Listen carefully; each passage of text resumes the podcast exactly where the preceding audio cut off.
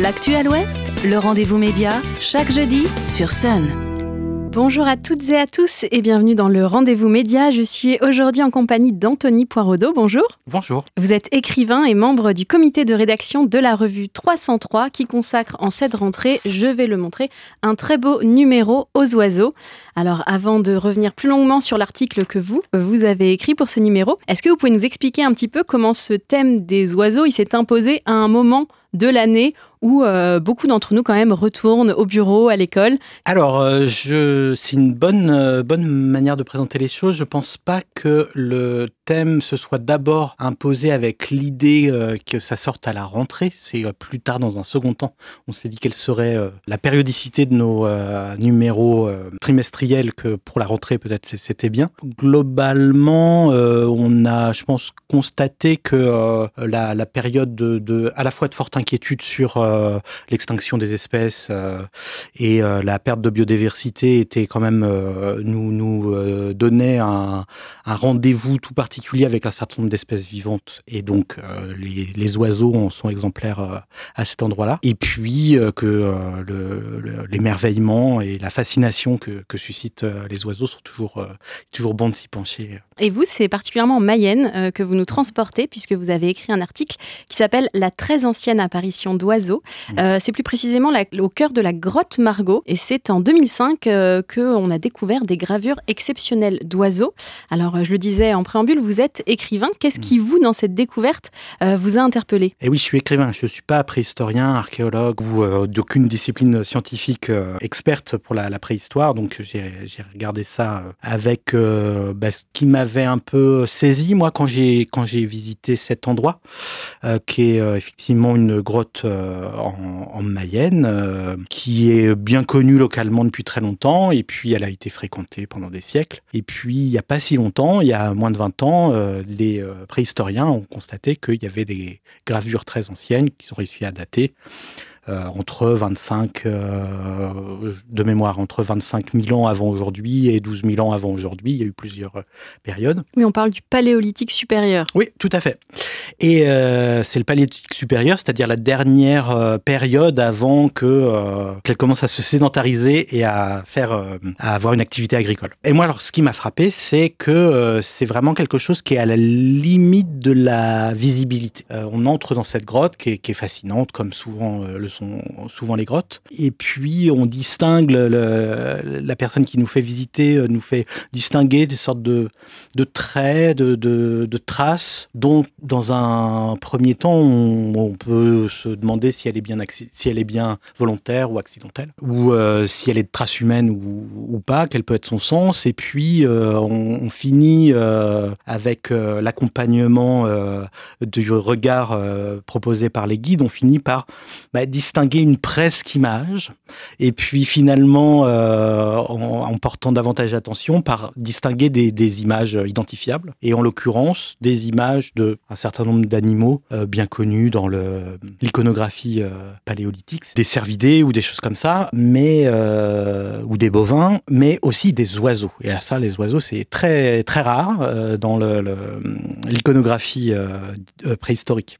Et donc, on finit par distinguer ça aux limites de la visibilité, vraiment. Bon, déjà, on est dans le noir, on est au fond d'une grotte, avec une lumière rasante et puis euh, une image de ce qu'on est censé voir, on finit par dire, mais oui, effectivement, c'est là. Oui, dans, l'article, vous, vous dites, euh, ces gravures ne se sont pas laissées voir alors qu'elles étaient bel et bien là. Oui, tout à fait. Même les préhistoriens euh, qui, ont, qui les ont cherchées, les ont cherchées parce qu'il y a une grotte à proximité où il y a un décor préhistorique bien, bien identifié. Donc, ils se sont dit que la manière dont c'était aménagé sur le même site, il y en avait peut-être ailleurs, ils ont cherché des années sans rien voir du tout, avant de déplacer un peu le regard vers la zone où finalement ils les ont trouvés. Mais il leur a fallu euh, une attention extrême et puis un outillage de lumière, euh, infrarouge, euh, de passage par l'informatique pour finir par, par voir. C'est comme si elles se refusaient à, être vues ou alors ces gravures, elles exigeaient une attention extrême pour être saisi. Et puis en plus, euh, ce qui est intéressant, c'est que justement, vous parlez de toutes ces technologies qui permettent aujourd'hui de découvrir,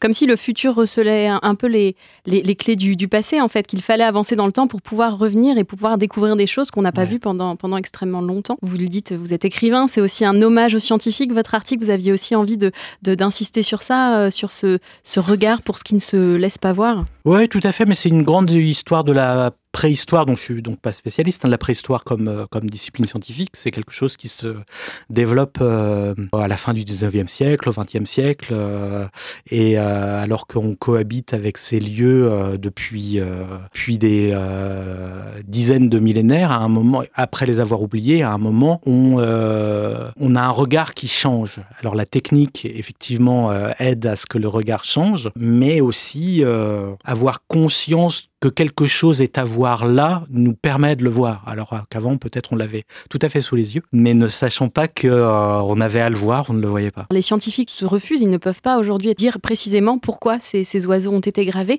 mais pourtant il y a quand même des théories qui existent, il y a quand même des pistes. Est-ce que vous pouvez nous en, nous, en citer quelques-unes?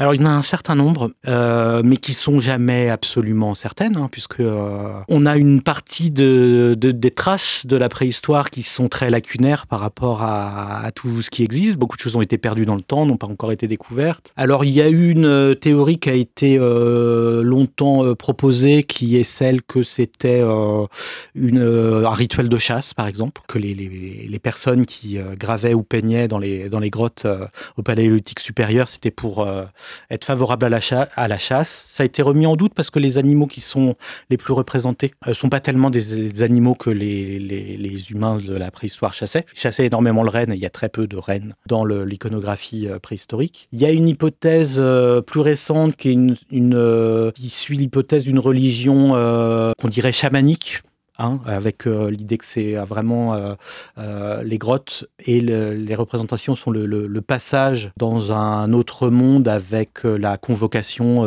d'esprit avec lequel on peut les humains pourraient communiquer avec des entités immatérielles ou des choses comme ça. Et puis il y a un préhistorien actuellement qui s'appelle Jean-Loïc Lequelec qui suppose que c'est l'illustration d'un mythe primordial dans lequel les animaux, les êtres vivants sortent de la terre. bon, je, je suis vraiment pas expert, mais pour le dire très très vite, c'est quelques-unes des hypothèses. Il y a un bouquin formidable euh, de quelqu'un qui s'appelle Gwen Rigal, euh, qui s'appelle Le temps sacré des cavernes, qui expose très bien les différentes théories. Je le cite au passage parce que euh, il est sorti dans une collection chez un éditeur qui s'appelle José Corti. C'est une collection qui s'appelle Biophilia. Et la personne qui a été éditrice de cette collection pendant longtemps, qui s'appelle Fabienne Raffose, qui est une poétesse, écrit un texte dans ce numéro. Et il y a un, ouvrage très important d'une écrivaine et, historienne de la littérature qui s'appelle Marielle Massé, qui a, été publié dans cette même collection. Et qui est justement l'autrice invitée Qui est l'autrice invitée, Marielle Massé. Elle a écrit cette, ce texte euh, formidable, euh, Une pluie d'oiseaux, voilà, qui est un livre absolument formidable, où elle montre à quel point les oiseaux font un retour extrêmement important dans l'attention euh, contemporaine, dans euh, la poésie contemporaine, dans le regard contemporain de, euh, des sociétés actuelles, au moment même où ils chutent, au moment même où ils disparaissent. Où ils sont menacés de, de, disparition. Voilà, en tout, cas, ces oiseaux, vous pouvez les retrouver dans le nouveau numéro de la revue 303. Il y a plein de très beaux articles, je vous les conseille tous. Elle est en vente depuis le 7 septembre. Merci beaucoup Anthony Poirodeau. Merci beaucoup. Et à très bientôt pour un nouveau rendez-vous média. Le rendez-vous média, en podcast et en vidéo sur myson et le sonunique.com.